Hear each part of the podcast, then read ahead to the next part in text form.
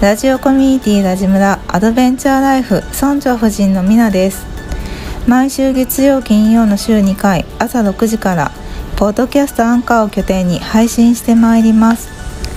今回は年齢性別仕事など問わず多種多様な生き方や考え方をお持ちの村長の友達をゲストでお招きして生い立ちから仕事への思いさらにはターニングポイントを乗り越え方など7つの質問をもとにお話ししていただいております。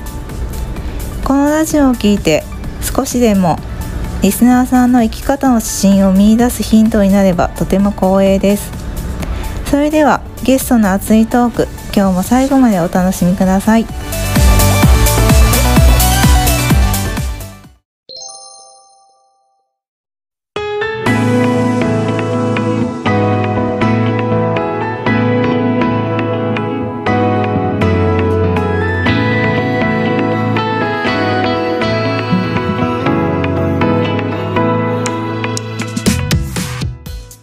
ざいます。おはようございますラジムラアドベンチャーライフ村長の11です。村長夫人のみなですはい。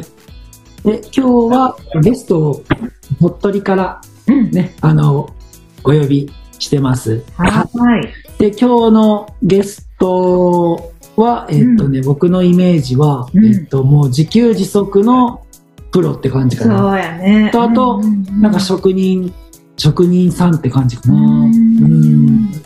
みなちゃんはどう？なんかイメージ。イメージかうん。イメージ、まあ第一印象でもいいし。ううんもう第一印象はもうすごいなすごいなって。すごいなって。うんもう全部こうやって賄って、ね、あの、その自給自足やけど、うんこう賄って生活してる人が、こううん本以外に実際にいるんだな、みたいな。うん一番最初にリアルで見た方で、うんああ、すごいいい世界だなってう、んうんうん、すごい感動したのも覚えてるかな。ううんんうんうんはい。うんではお呼びしたいと思います。ゲストは、こうたさんです。はい、ありがとうございます。おはようございます。先ほど紹介いただきました、コウタです。今日はよろしくお願いします。よろしくお願いします。はい。じゃあ、あの、今日のゲストのプロフィールを私から紹介させていただきます。高田直人さん、40歳。鳥取県出身。鳥取県在住。お仕事は百姓。家族構成は奥様、お子様3人の5人家族。趣味は暮らしを作ることです。かっこいいね。かっこいいね。暮らしを作るね。本当にね、ねことさそのまんまだな。ねうんうんうん。うんなんか、まあ、こうたさんの初めてね、家に遊びに行った時にさ、うん遊びにね、驚いたよね。うんなんかその、なんか、電気もそうやしさ、うんトイレもそうやしさ、うん。その生活から出る排水もそうやしさ、うん。でもなんかバイオガスのさ、フロントやってたりとかさ、うん。で、で、食事、うん。例えばささっきお話ししたお米のこともそうやしさ、うん。なんかお肉とかもね、うん。なんか全部自給室でさ、うん。なんか、まあ、皆さんがさっき言ったように、うん。ね、すごいなって、ね、ほんと職人、すごい極めてるなって感じがしたかな。ねうん。もう何年前なんですかね、あれ。ね、10年は経たんと思うけど、うん。ちょっと、もう多分だい、カフェがありました？カフェだ、いや、あったっけ？カフェ一回ごちそうになりましたよ。リニューアル前やったよ。うん、リニューアルする前でした。うん。うんカフ。ェがね、7年前だけ、まあ多分、その前の。発言とかもあれば、多分その頃かなって思うんですけども、結構ね、あのー毎年毎年いろんなものができたり壊されたりして、場所が変わっていっとるけ、う。んだったかなみたいな感じで、あの、今もね、あの、ずっと、あの、完成することなく、暮らしをこう、作り続けてるんですけども、最近なんか新しくなんか作られたものはあるんですか？そうですね、まあ、最近は、あのまあ、今、あの、円安になってるじゃないですか。うん。あのね電気の時給で部品をね、太陽光パネルとかも含めて、うん。海外製品もやっぱ結構使ってるので、うん結構値上げ値上げする前にちょっとたくさん買っとこうかなっていうので、うん。太陽光パネルと、うん。自家発電の、ね結構、あの、スペックの高い機材とかを最近ちょっと、あの、先、先買いして、うん。それを、あの、設置ししたら、うん。今、電気自給率、家だけだったら100%いくんですけど、自動車使ってるので、はいはいはいはいはい。3分の2ぐらいしかないんですよね、自給率が。ああ、はいはいはいはい。買った太陽光パネル10枚と、うん機材を導入したら、うんまあ、ほぼこう、8割、9割ぐらいいくんじゃないかなと思うんですけど、ちょーっと楽しみですね。おーすごいな。うんうん。まだね、材料届いてないので、まあ、これからなんですけど、うん。それに向けて、まあ今、屋根をちょっと片付けたりとか、うん。すごい。もうとしたことを今、進めてますけど、うん。うん。うん。まあそうやってね、子供がね、いない時とか、うん結婚したり、その子供ができて、その大きくなっていったりだとか、うん。その過程でその、ね、家だったり、その暮らしに求められるものって、その、変わってくるじゃないですか。まあ暮らし自体変わってくるし、うん確かに。うんで子供がね、ちょっと大きくなってきたら、その遊具が欲しいなだとか、うんうん。自動車使うようになったら電気消費がね、上がるので、その分うんにどうしようかだとか、うん。そういうのをね、今一つ一つこう、うん。どうしようかなってこうう、ん。ままさにそのね、自分なりのその暮らしを作るって感じですけど、うん子供がね、大きくなってきたら、うん。さっきちょっとね、その、見てもらったみたいな感じに、うん。まだあったところ、その子供のスペースにリフォームしたりだとか、おー。3年ぐらい前に庭に直径4メートルぐらいのうん。トランポリンを買って、一緒に遊んだりだとか、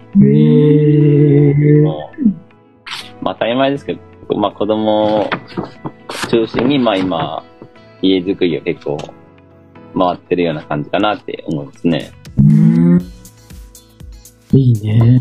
いいよね。自分で変えられていくのがすごいね。そうね。そうねうんうんうんうんうん自分で、ね、やっぱりなんか、ワクワクするような、ね、こう生き方はまあ、したいなと思うし、本当にその、ねワクワクする場所だったり、そのものっていうのは、うん。本当にやっぱ自分たちにしてやっぱ分からんので、うん。それはやっぱり自分たちでその考えてうん。いかないというか、うん。それがまあ一番、ね、クオリティが、ね、たとえ低かったとしても、楽しいし、ね、愛着もあるし、うん。うん。そういう、ね、まあ、あの、場所で暮らしたり、ね、過ごせるっていうのは、うん。かな、一番なんか、嬉しいし、まあ、幸せだなってこう、思いますね。それはね、やっぱりその暮らしの空間である家もそうだし、米とか野菜とか肉もそうだし、まあ目に見えるものじゃないけど、まあ電気だとか、薪だとか、ねうん。移動した水だとか、うん。生きていく上で、やっぱりいろんなものがやっぱり必要となるので、うん。一つ一つこう、自分なりにどうしたらいいのかなって考えて、暮らしをしてきたって本当に、そんな感じですね。うんなるほどなるほどなるほどうんじゃあ、早速、そのような質問、はい、行かせていただきます。はいよろしくお願いします。はい、よろしくお願いします。はい。じゃあ、ことさん、まず、あの、言える範囲で、生い立ちを教えてください。はい。えーと、ま、ま、ちょっとあのー父親が警察官であの、転勤族だったもので、結構あちこち、その、鳥取県内外、あのー転勤してるんですけども、うんまあ生まれたのは、まあ、鳥取の西の方の米子っていうところで、はいはいはい。県内を転々としながら、うん。あの、12歳の時に、うん。あの、鳥取県中部の北栄町っていうところに、まあ、父親が家を建てて、うん。それからはまあずっとそこで、あの、小中高と過ごしました。えっ、と、まあ、兄弟は男男男の3人で、自分がまあ中なん。ですけども、まあ、中高の時は、まあ、陸上してて、まあ、身長も、まあ、180センチぐらい今もあって、まあ、高いもので、まあ。あの、高跳び、走り高跳びを、で、まあ、高校は、ね、陸上が強い地元の県立由来育英高等学校っていうところに、まあ、進学して、うん。まあ、勉強もうん。好きだったので、まあ、勉強と、まあ、いわゆるその部活を、まあ、両立するような感じのうん。予定だったんですけども。まあ、ね今からだと、まあ、あんまりうん。イメージつかないと思うんですけど、まあ、結構その、シャイ、シャイで、へー。中高の時に、ほう。まあ、例えば今から、ね、まあ、25年とか前まで、前なので、ほう。はいプリクラとか流行ってた。はいはいはいはいはいはい。入ってますね。ほう。まあ、ね、みんなその、ね、休みの日には。電車で、ほう。ね、あの、ショッピングモールとか行って、うん。あの、撮ったりしてたんですけど、まあ、僕はなんかそういうのが、うん。シャイなもので、まあ、多分、うん多分撮撮ったこともないみたいな。うん。うん。というと、まあ、土日は、うん。まあ、大会とかあったらそっちに行ったけど、うん。実家が、まあ、ブドウ農家なので、まあ、へ家の。あじいさんばあさんのその、うん。代でブドウのお仕事をしてたみたいな、うん。そういうような、あの、子供自体を過ごしてました。うん。まあ、そういうね、なんか、まあ、勉強もね、部活もうまくいってたんですけども、うん。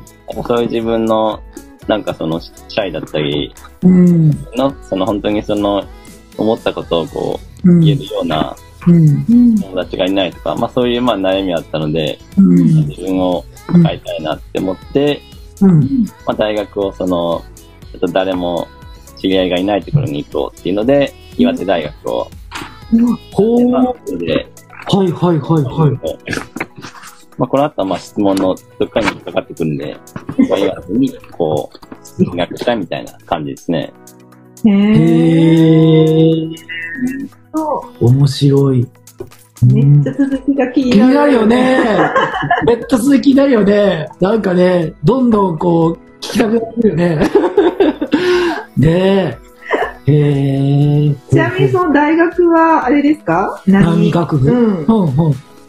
大学は、あの、なんかね、その高校の時に、うん。進路指導とかもなんかなかったので、うん。全然なんか、イメージもなかったので、うん。まあ、何学部かなーって思った時に、うん。家のね、手伝いしてたから、うん。あの、農学部かなーみたいな。なるほど、なるで、その、ね、岩手大学なので、まあ、宮沢賢治とかの高校でもあるんですけども、ほど。うん。宮沢賢治が好きだとか、うん。本当に何の考えもなく、うん。ちょっと自分のセンター試験の結果入れそうなところが岩手大学だったみたいへえ。な感じです。すごいなんか、今の高田さんからすると想像できんなんかその、今はなんか多分めっちゃ計画だったりとかさ、なんかめっちゃ調べて、なんか、ね。いパって打つ感じだけど、その時は、多分そんな感じじゃないんよね。すごいなんか、ねえ、へえ、面白い。うんほうほうほうなんかね、ただ遠くに行きたいみたいな、うんうみたい。な感じでしたね。うーん。なるほど。じゃあ、あの、幸田さん、あの、うん。今、百姓がお仕事って、はい。プロフィールでご紹介したんですけども、その、えっ、と、お仕事をするきっかけっていうのは何ですか？なんかね、この質問、なんかあんまイメージがわからなくて、なんか僕にとってまずその仕事っていう概念がなんかあんまりうん。ないないというか、暮らしと仕事と遊びが一緒なようなその生き方をしているもので、うん。う。なるほど、なるほど。例えばこう、高尾さん。のうちに来てくれてみたいに、うん。で、まあ自分のしたい暮らしをしてたら、うん。例えばその、カフェで。食事をしてくれたら、まあそれが仕事にもなるし、まあ、この、こういう家作ってほしいって言われたら仕事になるし、うん。時間発電、うちにも作ってくれって言われたらその仕事にもなるので、うん。自分がまあ暮らしを、自分がしたい理想の暮らしをうん。してたら、まあそれがまあ自然と仕事になったみたいな。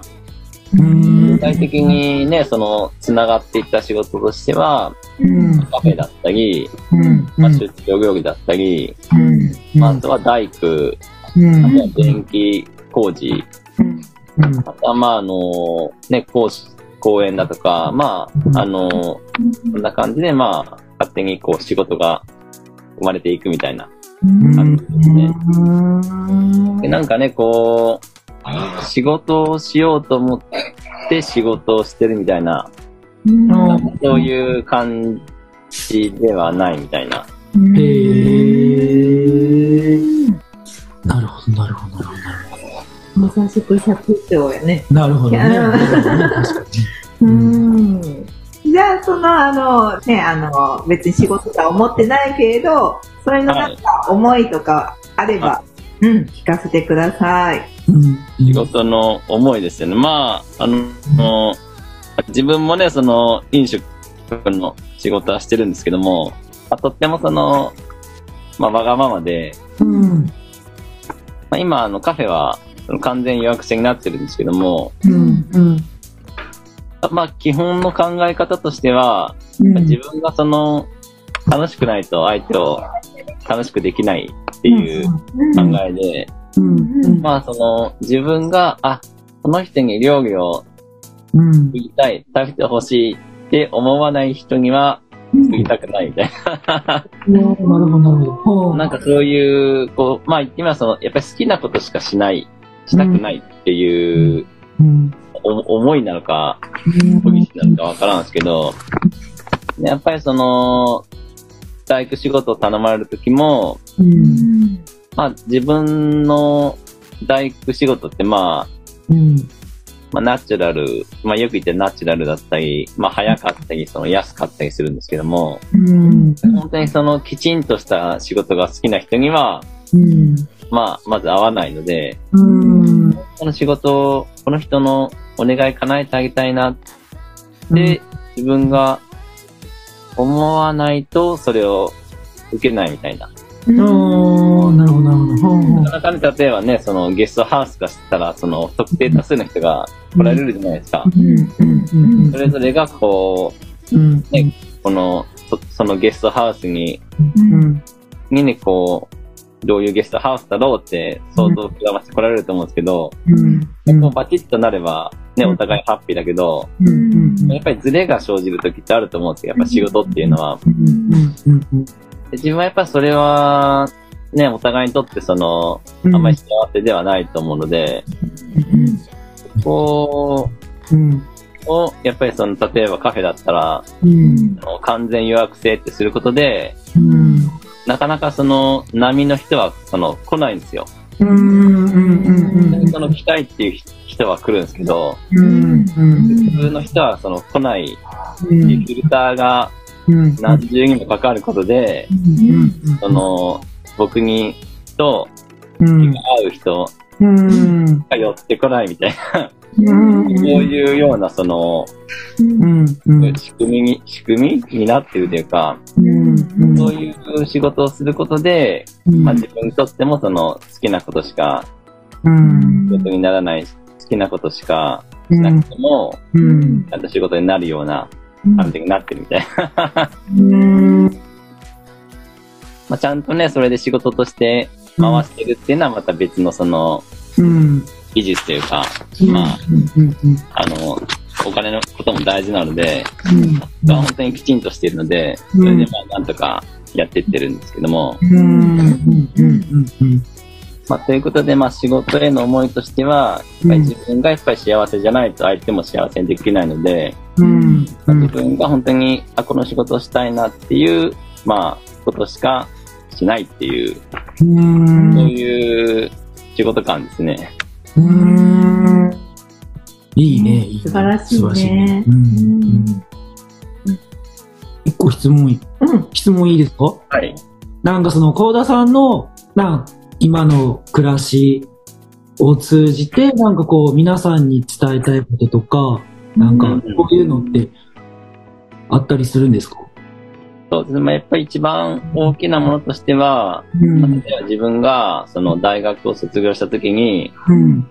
まあ、自分が好きなことで生きていきたいっていうことを思ってたので、うん。やっぱりその、ね、大学の先生だったりだとか、うん。あとは親とかは、うん。やっぱりみんな反対するわけじゃないですか。うん。うん。うん。わかりますよね。多分、こういう暮らししてる人はみんな大なり小なりうん。反対を押し切ってやってると思うんですけども、うん。でもまああのうん。まあ、自分の場合はもうそれをすでにそのクリアして、まあ、家族を作って、ちゃんとその子供を養って仕事できてるんですけども、うん。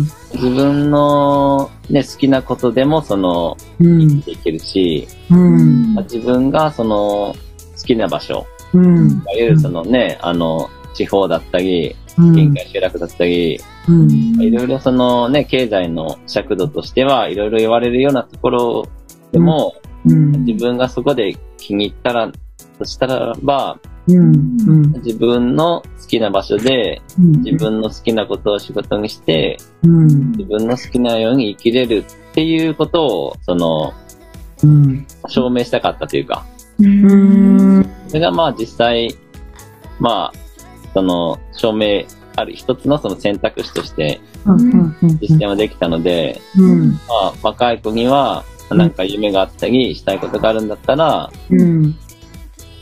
まあ、いきなりはね、その、出しちゃできないんですけども、まあ、こうやってこう、夢を見続けるじゃないですけど、うんやればできるっていうことは、やっぱり、なんか、希望としてうん。伝えたいなという、うん。一番の根本にありますね。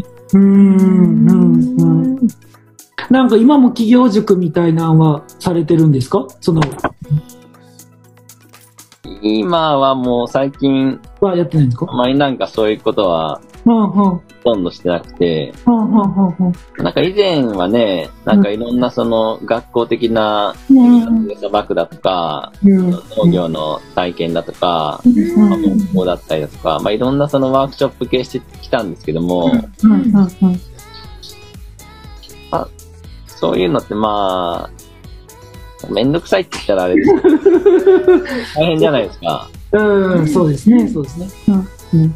でまあ、やっぱり自分自身がやっぱり本当にしたいんだったら、うん。自分自身でそのアタックしていく方なので、うん。なんかまあ、なんかそういう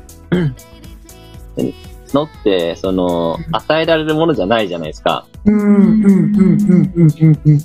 結構ね、今の人たちは、その、何でもその YouTube とか見たら、何でもね、わかるし、うん。分かった気になるかもしれないんですけども、うん。その大事なところって、その教えてもらうものじゃないもので、うん。うん。これは、ね、まあ自分もその、料理人業界で働いてたのもあるので、うん。まあ、あその、見て盗めじゃないですけども、うん。うん。うん。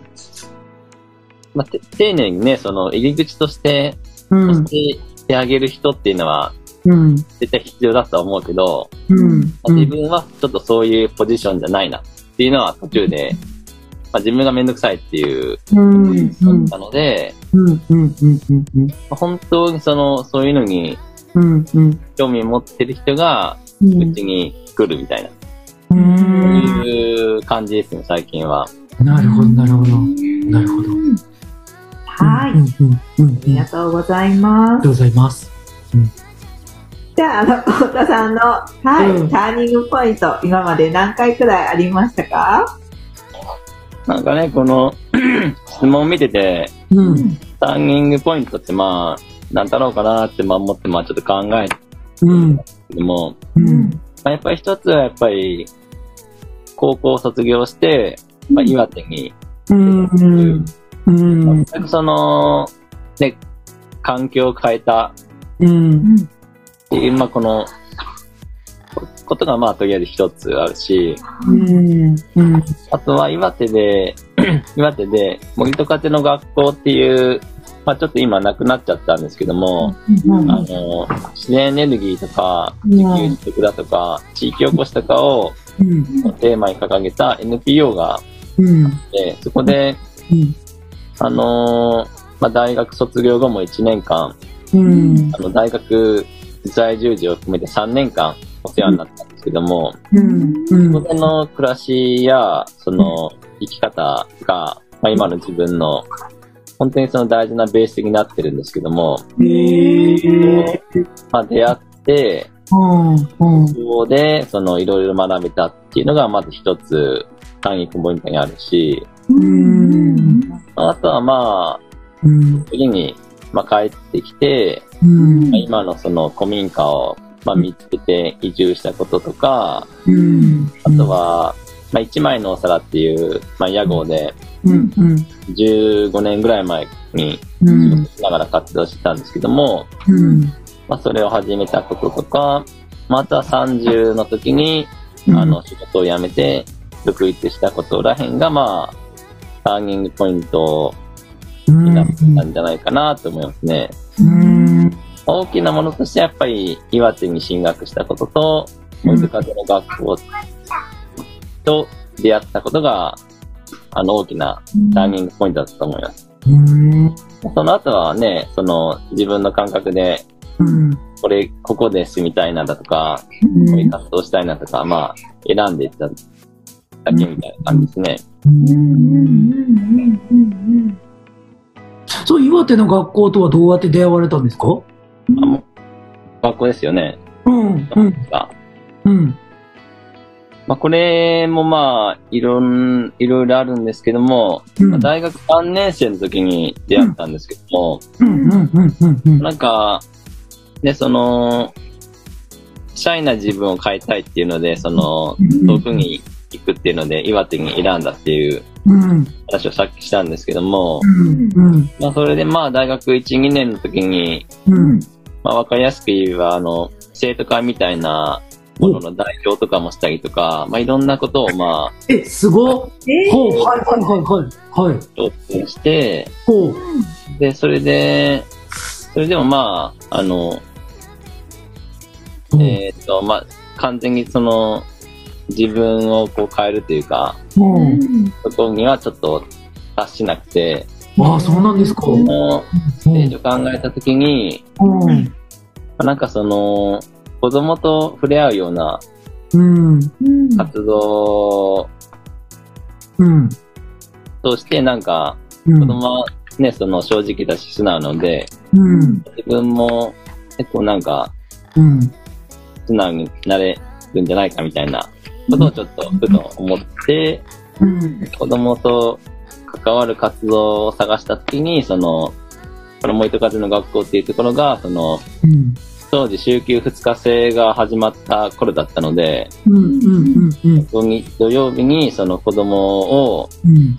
自然うん。体験みたいな、うん。あの、ことをうん。取られて、それがまあ大学の掲示板に貼ってあって、ほう。アンティア募集みたいな、はい、はい、はい。に、まあ、たまたま応募したのがまあ最初のきっかけでしたね。へえ。たら、まあ子供の活動以外に、うん。まあ自給自足の暮らしだったりだとか、うん。そういうことを仕事にするだとか、本当にまあいろんなうん。あの活動をしてられて、うん。集まる、ね、大学生スタッフやうん。大人たちも、まあすごいその、まあ生き生きとしてるというか、うん。そういう人たちで、あまあ自分もまあ、あの、好きなことをして、まあこういううん。場所を作って、まあかっこいい大人になりたいな、みたいな、うん。覚えたのを、まあ覚えてますね。なんか価値観とかそういうのもそこで変化とかありました？そうですね、もう間違いないですね。まあ、うん。やっぱりその、大学ね、その農学部だったんですけども、うん専攻はその環境教育とかうん地域おこしみたいな、ちょっと文系寄りのことをしてたんですけども。環境、まあ、地球温暖化とかですよね、当時のテーマで言ったら。うん。うん。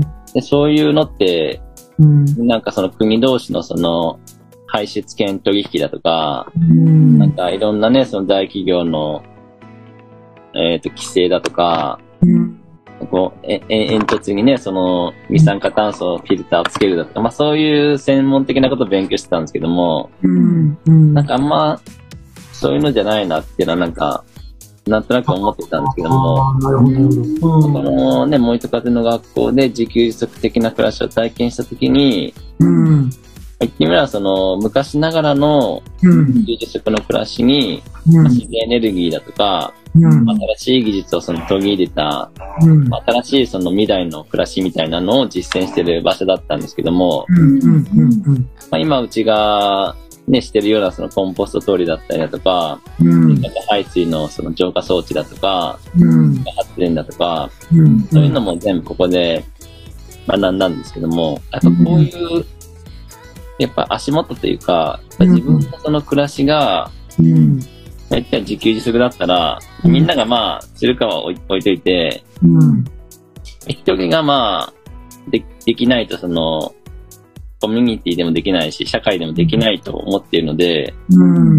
自分なりのその、まあ環境教育のその、答えというか、うん。まあ今、ね、その大人になって、子供に対するその、子供に対して何ができるかみたいなところの自分なりのうん。答えとして、やっぱり自分たちの暮らしをやっぱりうん。より持続可能な暮らしに近づけるみたいな。ことをまあここで、その、うん。実際ここではそういう暮らしができてたので、うん。それは自分なりにその体感して、うん。例えばその、コンポスト調理とかだったら、うん。やっぱりたまにはやっぱりその匂いもするし、うん。まあ、灰とかまあ、うん。たまには湧くし、うん。バイオガスプラントとかも、うん。その、まあ、うんちとかはその水に溶いて入れたりするんですけども、うん。それってまあ多分、誰でもその、できることじゃないと思うんですよ。うん。うん。自分にとっては、それがまあ、うん。苦じゃなかったし、うん。それで自分の暮らしがうん。循環したり、エネルギーがそれで、うん。あの、ね、うんちからそのガスが取れるだとか、うん。生産できるっていうのは、うん。とてもなんか気持ちが良かったというか、うん。それがやっぱり自分にとってもそのしっくりきたので、うん。自分もやっぱりそういう暮らしをしていきたいなって思ったし。実際そういう暮らしのうん。ね、技術的なノウハウとかも含めて、うん。そこで、うん。やっぱりこう、2年ぐらい住み込みをしてたので。いろんなことをこう、学べたし。あとやっぱりそこを、その、回していくために、うん。まあ実際お金もないといけないので。そういうところでどういう暮らしを作っていく、仕事を作っていくかみたいな、うん好きなことを仕事にするみたいな、その、ノウハウだとか、うん。価値観みたいなのももう、ここでその、全部そばでその、体験させてもらったというか、うん。すごいじゃあ、あれやったよね、その出会いとね、その、すごいな。うん。うん。まあすごいね、感謝してますね。この森と風の学校の、まあ、吉内さんっていう方なんですけども、うん。うん。まあ今はうん。ね、ちょっとや、あの、森と風の学校を、まあ、並行。で、今、岐阜で、おあの、図書館の、大きな図書館の館長を作られます。へえ。もうすごい図書館になってるんですけども、へえ。うん。やっぱりあの、ね、何年かに一遍は、その、お会いするんですけども、まあ自分がね、その元気で、まあそこで学んだことをこう活かして、自分なりのこう暮らしを、うん。じゃあできていることうん。を見てもらうことが、まあ、あの、一番の恩返しだなって思うので、うん。こう、で何年か前にも、うちに来てもらって、えええコーヒーとかも入れてもらったんですけども、ー。まあ、はすごい嬉しかったですね。うん。まあ、やっぱそうやって、うん。自分も、ね、この吉田屋さん以外にも、今でいろんな人にもその、うん。お世話になってきてるので、うん。自分がやっぱりこういう、その暮らしをするだとか、うん。諦めないだとか、うん。曲げないみたいなのが、やっぱりそそういう、いろいろお世話になった人へのその、恩返しかなって思いますね。うん。その人は、やっぱり、それはそれで、その、サラリーマンが悪いってわけじゃないですけど、大体みんな、社会へとその、戻っていくじゃないですか。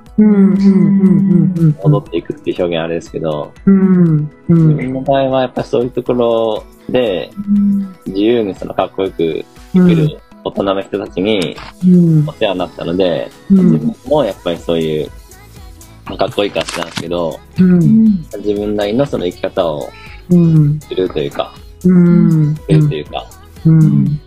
それがやっぱり、そのお世話になった人たちへのその、まあ、お恩返しみたいな、うん。うん。うん。は思ってますね。うん。なるほど、なるほど、なるほど。うん。はい。じゃあ、次の質問ですけど、そのターニングポイント、いろいろありましたけど、どうやって乗り越えてきたのかうんっていうのをお話しさせてもらっていいですか？うんなんかね、これもちょっと難しいんですけど、うんうんうんうん。乗り越えてきたっていうとなんか、いかにも苦労したみたいな意味をう受けるんですけども、うんうん。なんかね、あんまり、そういう感覚ではなくて。大きなね、その、ターニングポイントというか選択っていうのはまうんあ、ある。でも、うん。まあ、その時にそれ、目の前のことを、まあ、あの、まあ、選択していくの、その、繰り返しだと思うので、うん。うん。まあ、ターニングポイント以外ではね、その、うん。料理の業界で、うん。めちゃめちゃね、ブラックで厳しくて、うん。まあ、痛みついたけど大変だったとか、まあそういう、ね、乗り越えた的なものはあるけど、うん。うん。ターニングポイントをどうやって乗り換え、乗り越えてきたのかっていうのはなんかまあ、本当にその目の前のことをこう、全力でその走り、うん。たら、うん。後から見ると選んでたんだみたいな。うん。なんかそんな感じかなみたいな。うん。なるほどな。全力で一個一個こう向き合っていったってことです。うん。うん。うん。その時のね、そのうん。選択うん。うん。を、うん。うん。例えば後から振り返ってみると、うん。その意味がつけられるみたいなところもあるじゃないですか。うん。うん。うん。うん。うん。なん。かち、その時は、うん。例えば、ね、燃えた風の学校との出会いも、うん。あの学内の掲示板にたまたま目に入ったみたいな、うん。なね、その選択だったかも。そこでね、その電話するかしないかみたいなうん。選択だったけど、うん。それがね、大きな、別にそれは電話、あ当然その、うん。知らない人間に電話かけるっていうので緊張はするし、うん。悩むけど、で、それは、なんかあんま乗り越えたとは言わないし、なるほど。頑張ってしたことで、まあ、ものすごいその大きな世界が開けたみたいな。うん。あんまりなんか、ね、乗り越えたみたいな、うん。あんまりこう、記憶にないなみたいな感じですね。何でも、ね、楽しみながらうん。できたらいいなってこう考えてるんで、うん。あんまりなんかそんな苦労とかはあんまりないです。うん。もともとなんか、ちょっと話、なんかちょっと変わるかもしれないですけど、もともとなんか手の、なんか手先とかそういうなんか器用だったんですか？まあ、結構ね、小学校のクラスではその、編集工作、まあ、右四駆とかも流行った時期だったので、はいはいはいはいはい。フロイドとか、ああ、そういう、あ、そういうの、そういうの懐かしい。めっちゃ懐かしい。ああいうプラモデル作ったり、電気系のもので動かしたりだとか、はいはい。まあ、農業もね、手伝いしてたので、まあなんか大きく言えば物を作るみたいな、うんそれはやっぱり子供の頃から、まあ興味があったんじゃないかなって思いますね。へー。なるほど、なるほど。昔からやっぱそういうのはなんか作ったりするのは好きやったんやな。それがね、どれぐらいルーツとして繋がってるかっていうのは、うんまあわからないですけども、うん。うん。うん。なるほど、なるほど。ありがとうございます。はい、ありがとうございます。うん。じゃあちょっと話はごろっはい。ごろっとは変わらないな、もう。小田さんの、そのままやねその。ままと思うんですけど、ライフスタイルで大切にしていることは、ありますか？はい、まあ、まとめるとやっぱり自分らしさだとか、うん。自由っていうのはやっぱ最近はとても大事にしてますね。例えば、あの、結婚してまあ夫婦だったりしたら、うん。まあ割と自由じゃないですか。うん。うん。また子供が大きくなってくると、うん。結構いろんな不自由が出てくるじゃないですか。そうですね。そうですね。そうですね。うん。うん。で、そう、まあ、言っても割合としては月に何回とかなんですけども、うん。でも逆にはそれ以外は全くの100%自由で生きてるので、うん、うん。本当にやっぱりそういう、あ、明日例えば、うん。6時から、うん。掃除に行かないけんとか、うん、うん。ってなると、うん、すげえ嫌な気分になるんですよ。あ、はいはいはいはい、はいはいはい。出ないはっていうこと自体に。うん、うん。はい、普通の人は毎日、8時半までには出勤してないけみたいな感じい思うんですけども、うん、自分の場合は基本的にはうん。朝起きたら何をしようか考えるみたいな、そういう生き方をしてるので、うん。やっぱりまあ、やっぱり自由、やっぱあのーやっぱり気が乗らないといいものをできないので、うん。うん。うん。まあ基本的にはね、って言ってもその休みはほとんどなく、うん。仕事するのは好きなので、うん毎日仕事はするんですけども、うん。朝起きて、あじゃあちょっと今日は電気の仕事したいから、それをしてから畑に行くだとか。ちょっと今日は、あの、暑そうだから、うん。やっぱ朝方からちょっと畑に行こうかだとか、うん。まあ毎日の、ね、天気とか、ねうん気分とかうん。で、その、自分でその考えるというか、選。択するみたいな。何々し、何時に何々しなきゃみたいなうん。理由ではなくて、うん。自分のまあ、感覚というか、うん。うん。自由、自由っていうのをうん。大事にしてますね。うん。うん。それがやっぱり一番うん。自分のそのポテンシャルを発揮できるうん。ところが大事じゃないかなと思います。やっぱり嫌々になると思う。気分乗らないので、確かに。うん。そうですね。確かに。うんなんか、多分、幸田さんってその家族とか子供、ね、子育てとかも大事にしてると思うんですけど、うん。なんか、そこでこう、子育てでとか家族との関係で大事にしてることってありますか？何か。うーん、なんか、うん。なんかしてない件とかってなるとまたうん。うん。大変になると思うので、うん。例えばその、トランポリンとか、まあ、うん買った時に思ったのは、うん。例えば、なんかその、子供と、子供が遊びたいって言った時に、うん。うん。私がその、ああ、ちょっと今、めんどくさいなとかってあるじゃないですか。うん。うん。うん。今か？みたいな。うん。うん。をやっぱりその一緒に楽しめないかっていうのは、まあ、考えた時に、うん。トランポリンはうん。大人も楽しいし、子供も楽しいし、うん。結構楽しいんです、これは、両方が。なるほど、なるほど。うん。が、やっぱり楽しいものを探し、探していくみたいな。これは結う構ん。難しいんですけども、うん。うん。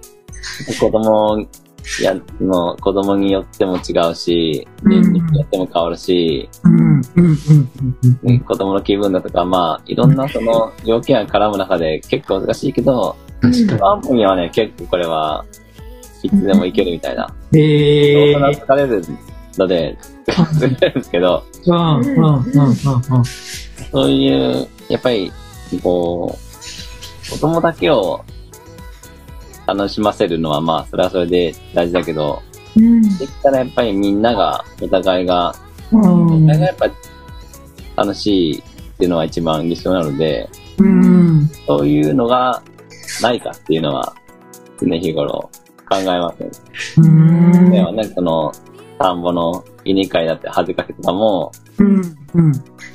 いかにこう、子供をうん。乗せるかみたいな、うん。うん。で飽きるん。ですけど、うん。うん。うん。うん。た曲が終わったらね、わら、あの、よく燃えるので、うん。あれに火つけて松明にして、おものす。ごい炎出して遊ん。だりとか、おー。で、なん。かこう、大人も楽しいし、子供も楽しめるようなうん。仕事の仕方みたいなのは、まあ、考えますね。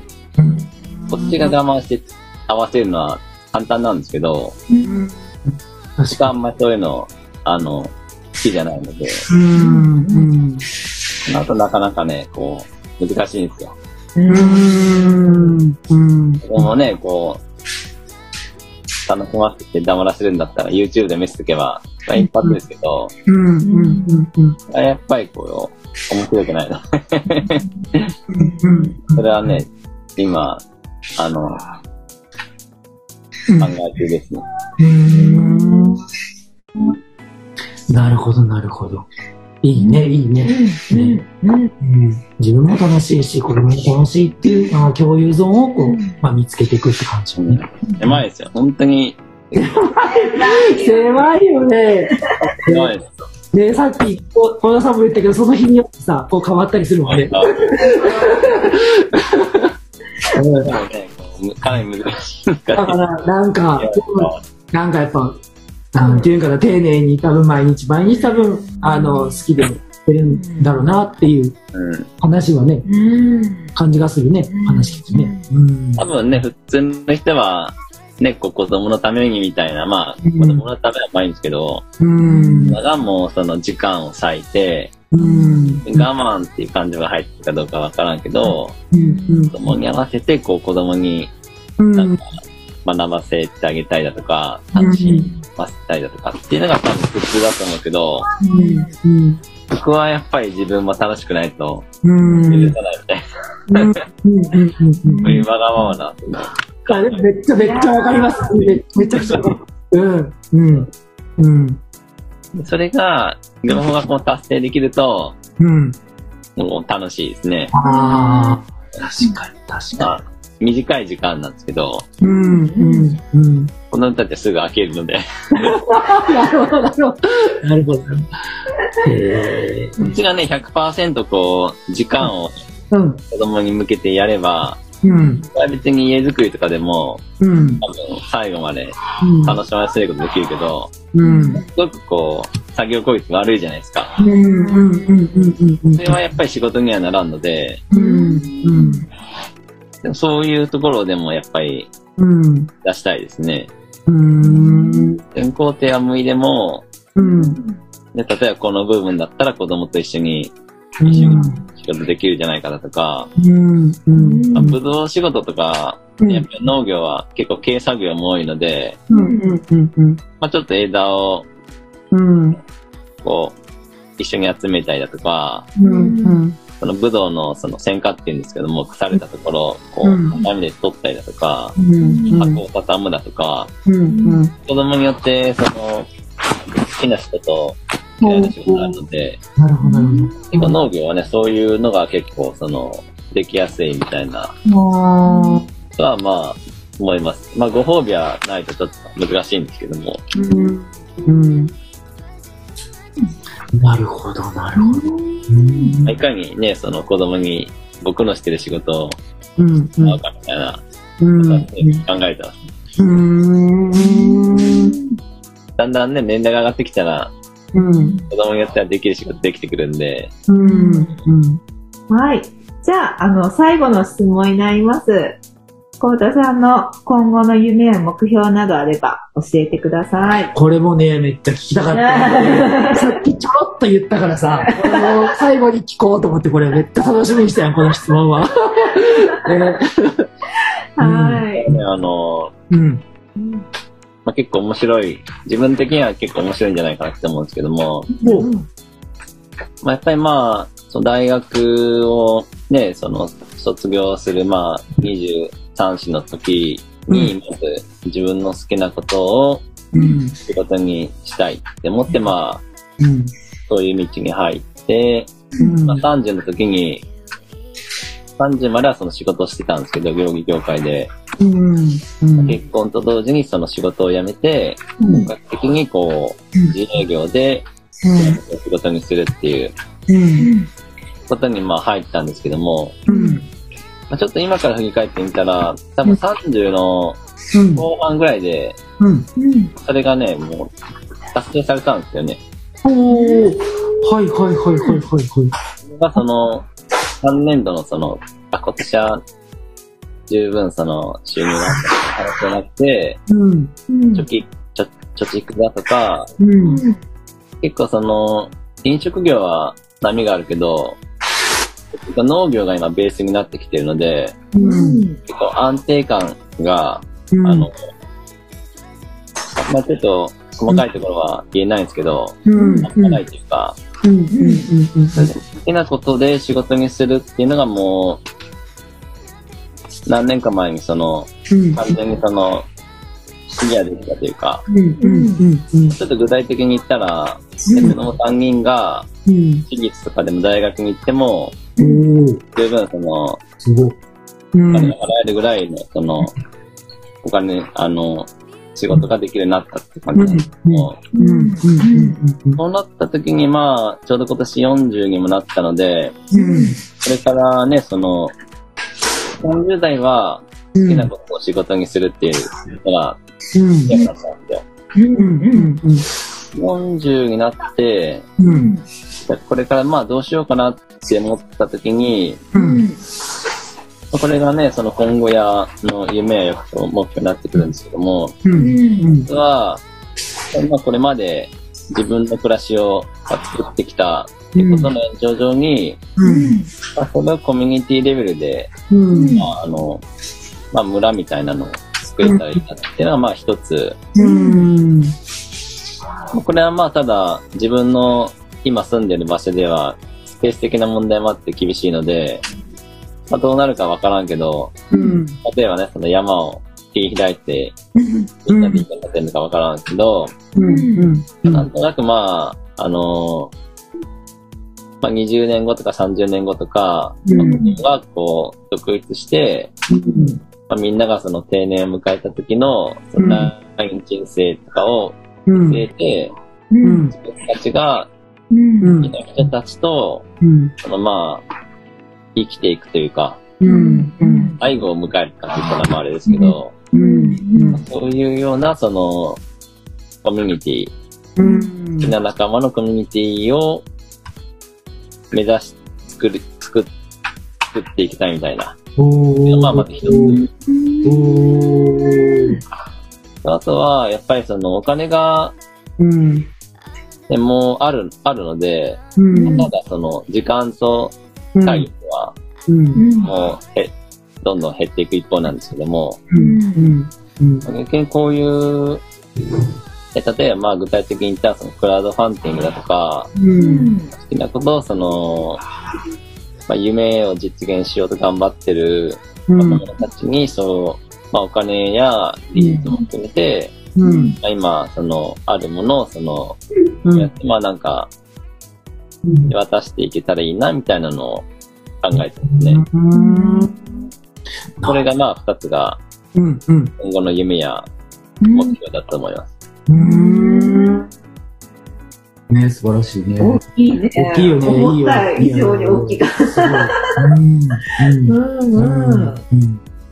なんかね、もう自分の暮らしの自給率を上げるとかは、うん。もうね、60が70になるとか、もうそういう細かい話になってきたので、うん。うんはね、こうどんどんブラッシュアップはしていくし、うん新しいとか、うん。機械は導入していきはするんですけども、うん。うん。それは、まあ、マイナーチェンジみたいなことで、うん。それはまあさておいて、まあ今後、ね、まあ、ずっとそういうことしても多分、うん。まあ、切ることはないけど、うん。違うことしたくなるじゃないですか。うん。うん。その中で思ったのがさっきの二つかなって感じですね。うん。うん。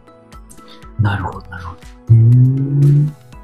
うん。それは、その野望はいつ頃思いついたんですか？まあ、やっぱりさ40、40代何を目標にしようかなっていうのを、やっぱ38とかぐらいの時から、まあ、ちょっと考えたみたいな感じですね。うん。まあ、なんとなくまあ、何十代とかってこう、区切りな感じがするので、うん。40代、なかなかね、その好きなことを仕事にこう、できちゃった人って、うん。まあ、なんか、そんなこと言って出会ったことないので、うん。こう自分でも新しいその、一歩みたいな感じなんですけども、うん。はい。うん。うん。で質問は以上となります。ありがとうございました。ありがとうございます。じゃあ、あの、コウタさんから何かお知らせなどありましたら、どうぞ。そうですね。まあ最近はね、やっぱりこの世の中の状況もあって、まあカフェとかね、イベントとかも、うん。まああんまりないんですけども、うんちょっとこのね、冬にしようと思ってる、まおあ、あの、楽しみなこと。おー、なんですうんか？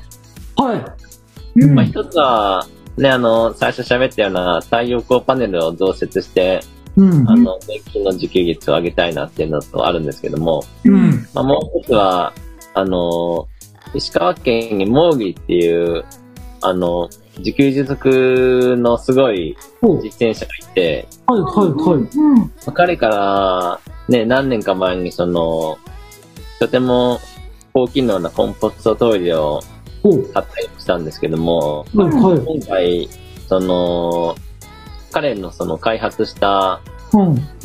えーっとね、お湯を沸かせる薪ストーブと、おうん。沸かしたお湯で、うん。ポンプ循環なんですけども、うん床暖房を組める、あの床パネルみたいなのを。あの、40万ぐらいで買って、うん。うん。それをちょっと11月かぐらいに、うん。季節取りに行くついでに、うん。ちょっと彼の家にもいろいろ勉強しに行きたいなって思ってるんですけども、はい、はい、はい、はい、はい。これ自分はいろんなことはするんですけども、うんあんまりその、細かい検証とかはしないんですけども、うん。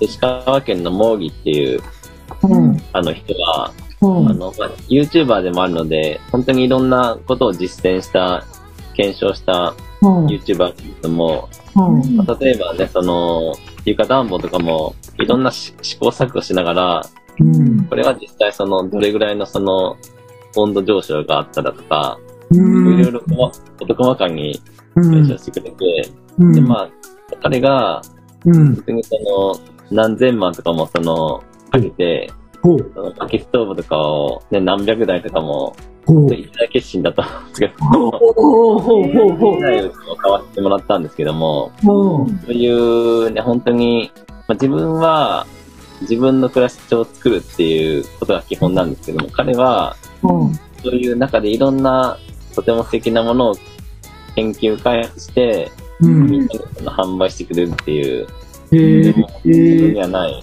面白いことをしてるんで、うん。だから、薪ストーブと床暖房パネルを買って、うん。その今のちょっとウッドデッキになってるところを、ほう。もうほんと全面、もう床から壁から屋根から全部取っ払って、ほう。ほう。ほう。基本みたいな感じなんですけども、そこに。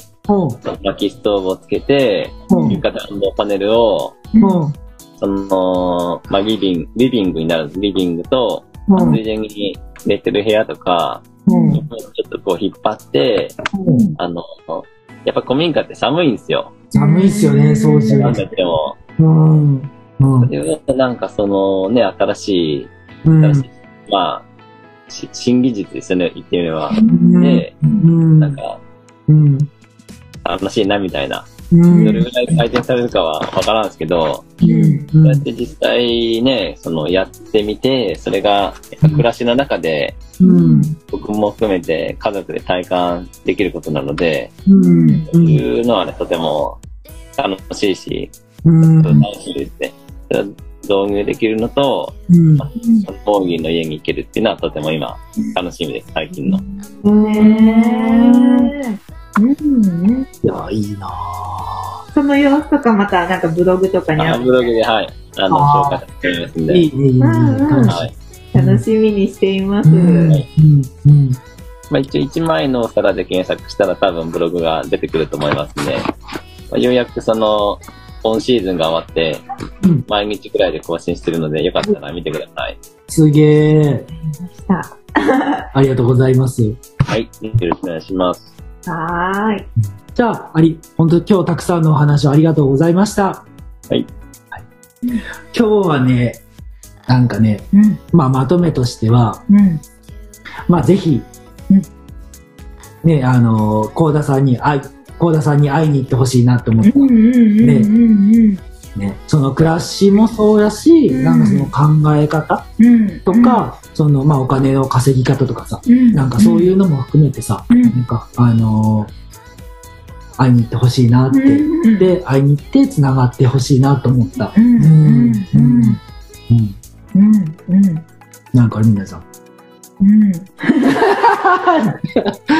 こんな感じ？私は同じ太田さんのその、うん。ルーツを聞けてすごい良かったなって。う。うんん。あそこから、なんていうんだろう。幼い頃のルーツうん。でこう人格形成される方もいるけど、そうやって、なんだろう。ね、大学生の頃って結構人格ってもうできてるんかなって思うけど、実は、で、まだそこからまだ伸びしろがあるんだって、ううん、ん。いうのが、なんか、発見、発見というか、うんおーって思いました、今日は。う。うんん、うん。なるほど面白かったなって。はい。ありがとうございます。うん、うん。最後ちょっともう一言。いいよ。はい。結構そのね、うちらみたいな暮らしをしてる人って、その子供たちをうん、幼稚園とかフギスクールに入れたいなって思うじゃないですか。うん、うん。それはやっぱりそのね、その学校教育に対して、うん、みたいなことだと思うんですけども、うん。自分たちは本当それと同じぐらいに、その、大人にもその可能性あると思うので、うん。うん。例えば、あのね、大学のね、その人格形成運動もあるしけど、うん社。会人になっても、うん。やっぱその、社会人になって可能性がなくなるのは、その時間がないからと思うんですけどね。うん。自分の場合、その、ね、その、365日自由な時間を生かして、うん。本当にその本気で1年間、ね、うん家建てまくったら1年で家も作るようになったし、うん。10年間かかって家作りだったり、自家発電だったり、うん。ね栽培の田んぼや畑や、ねうん、修行とか、うん。養鶏だとか、いろんなことをこう、身につけてきたんですけども、うんで大人って、まあ、言ってみれば、その、作れば時間もあって、うん子。供よりもその、体力もあるし、うん。金もあるし、情報収集もできるので、うん。本気でそのね、仕事辞めて、うん、その、ガーッとこう、うん一つのものを目指せば、本当にまだ何でもできると思うので、うん。まあなんかね、その、よくわからんけど、なんか子供に夢を託すみたいな、うん。悪いのかよくわからんこと言う前に、うん。やっぱり自分が子供たちに対してこう胸を張れるようなうん、生き方はできるし、うん楽しいなってこうん、う、なんかね、その、もう井上知恵の映画とか見てて、うん、うん思っちゃいますね。うん。なるほど、なるほど。うん、うん。うん。確かに。うん。ありがとうございます。ありがとうございました最後、わかはいりました。またね、あの、よかったら、うん。はい。えっと、春、冬終わってからとかね。もしよかったらね、そういう授業あってことがね、また出て、ね、そどうやったかとかさ、なんかそんなね、リスナーの人にさ、伝えてもらえたら嬉しいなと思ってます。はい。ツアーで来てもらってもいいですんで。ああ、そっかそっかそっか。実際には見見に行ってね、そういうのもあるぜひ繋がって楽しいことやっていきましょはい。はい。ありがとうございました。う。ありがとうございました。じゃあ、今日のゲストは高田さんでした。ありがとうございました。はい。こちらこそありがとうございました。ありがとうございました。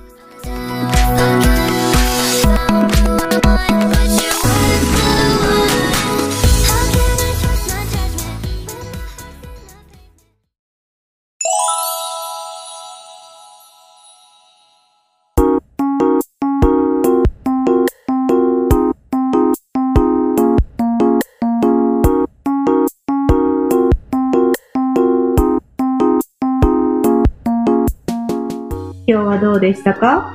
今日はね、なんかね、なんか高田さん、やっぱりね、なんていうかな、まあ、好きなことで生きていく。なんて言えばいいのな？なんか、うん。ちょっと待って、言語化までちょっと時間かかるわ。なんかやっぱその自給自足とかさ、うん。その、まあ、村を作るとかさ、うん。なんか、なんやろな、そういう人ってうん。結構なんかそのお金がさ、うん。まあ自分のことは棚に置いて言うけど、なんかちょっと苦手やったりするやんか。うん。なんかそこにね、しっかり向き合ってなかったりとかさ、ねするけど、中田さんはね、結構なんかバランスがいいっていうかさ、好好きなこともやり、自給自足もしつつ、なんか、なんていうんかな、そのお金のこともしっかりやってて、なんかめっちゃ多分ね、すごいいろんなこと調べてさ、なんか、なんやろな、効率のこと考えたりとかさ、なんかね、すごいバランスがいいなって話聞いてて、思ったかな。ね、だからこそ、うんなんか、みんなに会いに行ってほしいなって、猫田さんも繋がってほしいなって思ったかな。うん。うん、それが暮らしなんやろね。そうよね。ね。そうやね、なんかね。だからな、っていうか、一個のなんか、うんなんそのモデルケースみたいな感じになるんじゃないかな。ね。うん、まあみんなとは言わんけどさ、まあ興味ある人はさ、うん。なんか、高田さんから学ぶこと。うん。ってめっちゃ多いと思う。ね。自分たちがね、初めてね、遊びに行った時に衝撃を受けたようにさ、マジかみたいな。本当衝撃よね。なんか、想像を超えてたなと思って、こんなところまでこう、なんかね、全部自給自足してるんやって。かつ、まあ今日の話でもあったけど、しっかりね、稼ぐこと稼いでさ、なんかね、いやー、素晴らしい。うんすごいよね。ねうんみなちゃんはあるよね、なんか、あの、可能性、人の可能性っていうかさ、うんなんかそういうとこに、今日の話聞いて、おーって思ったよね。いつからでもで、なんか変われるんやっていうかさ、うん人格形成そうやね。できるんやっていうことになんかね、あるよね。うんうんうんそれは思ったね。うんうんうんうんなんかもう一個思ったことがあって、ほあのー、ね、ターニングポイントの乗りか乗り越え方？う。ああ、なるほど、なるほど。乗り越え方で、こうね、全力で、今来てるのに全力で向き合う。うん向き合うそうそうそうそうやってることだよね。うん。うん。今までのなんかゲストさうん。んもうさ、言葉がちょっと違ったり、一緒だったりもするけど、なんか何人かこう全力でうん。がむしゃらにってうん。うん。うん。うん。うん。うん。言ってるのがあったなーって、そのコードさんの話聞いて思って、うん。あなんか一個の共通点なんやなーって、なるほど、なるほど。いうのが見えてきた。見えてきた。全力でやってて、うん。で、振り返ってみたら、なんか、あ、こんなとこまで行ってたんだ、みたいな感じよね。きっとね。うんうんいい話よね。うんだから全力でって思ったけどさ、もう一個なんかその、うんなんていうんかな、会社に働いてて、うんじゃあ起業したいって時にさ、うんなんかこうよくみんながやる、うんミスじゃないけどさ、うんやりがちなことでさ、うんまあ自分もそうやったんやけど、うんなんかあるなと思って、うんなんかそれもちょっと合わせて伝えたいなと思ってさ、全力つながりないけどさ、あの、まあ会社に働いてて、うんじゃあその、起業しようって時にさ、うん。なんかその、よくやりがちなのがさ、うん。その会社での時間うん。を、は、なんか自分の力をセーブしするとかさ。うん、セーブしてじあ、ゃあ、起業、その、し仕事終わってから全力で行く。とかさ、例えばその、他にもその会社の、会社の時間でなんか違うことしてて、うんだから起業のことしてて、うん、で、うん。で、なんかその、なんていうか、準備するみたいなうん、感じのパターンってあるんやけど、うんなんか、それを、いろんな起業してる人の話聞くとさ、うん。大体がそれはうまくいいかないんやね。ああ、なるほど。そう。うん。だから会社のが、会社ではその会社のことを一生懸命する。ううんん。で、そこも楽しく過ごすう。ん。うん。で、会社終わってから自分のことも本気でする。うん。っていう、なんかそこをね、なんかね、うんとね、そこを、まず会社のことを全部やったら次の扉が開くみたいなうん、感じが多いなって話聞いて思ったかな、うん企業の時思って。うん。うん。ねだから、なんていうかな、うんあの、まあ自分もそうやったんやけどさ、うん。なんかその、エネルギーって限られてると思っててさ、うん。そう、だからその会社で100使ったら、もうその、全100使ったらその、自分の企業、アフターファイブとかさ、うん。仕事終わった後にその、自分のやりたいこととかできないんじゃないかと思ってセーブするんやけど、うん。でもぜ全然そんなことなくてさ、会社が楽しかったらさ、なんかそのパワーがさらに増して、終わってからもなんかスッと、なんかね、楽しくいけるからさ、なんかすごい、あの、なんて言えばいいのかな。そうなんてね。だからまあ起業しよっかなって思ってる人は、その会社の時間も集中して仕事するし、うん。で、終わってからも、うん。あの、えっ、と、仕事す、あの、企業に向けて動く、うん。なんと次の扉が開くっていう感じが。するするうんうん。仕事も、例えば副業とかも。そうそうそうそうそう、うだから全力でするって感じ。うんうんうん。うん。なんか見てて思う。うんうん、それは、花見ててそうだね。そんな、そうだね。大事やなと思うから、ちょっと伝えたいなと思って。うん。うん。うん。てな感じかね。はい。うんうん、全力つながりで。はい。今日もいいお話聞けましたね。そうよね。今日はね、すごいね。もう今まで一番長かったじゃないかな。ねじじ結構長かったよね。時間ね。収録時間長かったからね。ねでもその、あのー、いや、コ田さんの話の持ってい方うまいね。すごいなんかこう、なんていうんかな。聞きたくなる。話の、さすが上手やなと思って。ね学ぶことはいっぱいあるね。そうやね。ねさすがにね、講師してるだけあるよね。なんか興味ね、上ね、すごいなと思った。ね、はいはい。頑張っていきましょう。頑張っていきましょう。ははい。い。ってことで、今日はこの辺りでね、うんはい、終わりたいと思います。はい。はい。じゃあ今日も一日、えっ、と、素敵な日になりますように。は。はいお相手は、村長の十一と、三茶夫人のみなでした。はい。ありがとうございました。ありがとうございました。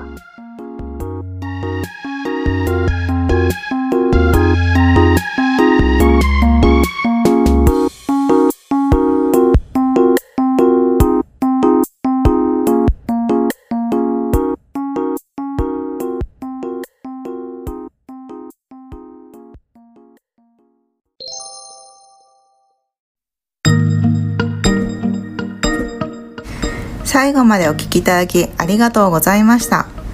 ラジムラウェブサイトにて感想質問メッセージを受け付けております。お気軽に送ってください。また LINE 公式アカウントがあります。お友達登録をしていただくとラジムラの最新情報を知ることができたり村長宛てにメッセージを簡単に送ることができます。詳しくはウェブサイトをチェック。ぜひ登録お願いします。それではまた次回お耳にかかりたいと思います。ありがとうございました。